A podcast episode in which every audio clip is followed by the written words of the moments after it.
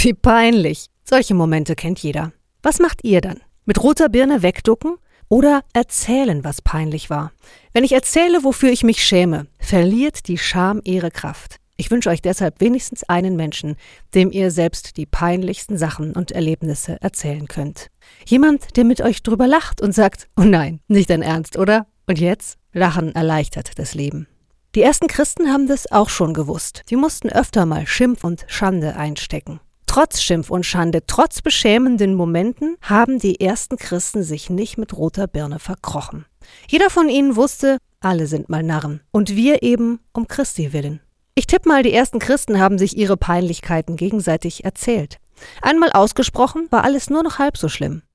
Von diesen ersten Christen lerne ich. Ich versuche, mich nicht mehr mit roter Birne wegzuducken, wenn ein Moment peinlich wird. Meine Lebenszeit ist zu wertvoll, um mich dauernd zu schämen, mich zu verstecken, weil ich was nicht packe, versaue oder weil ich einfach anders bin. Wer zugeben kann, was peinlich ist, hat's leichter. Jeder ist mal ein Narr. Vielleicht ja sogar um Christi willen. Schönen Sonntag euch.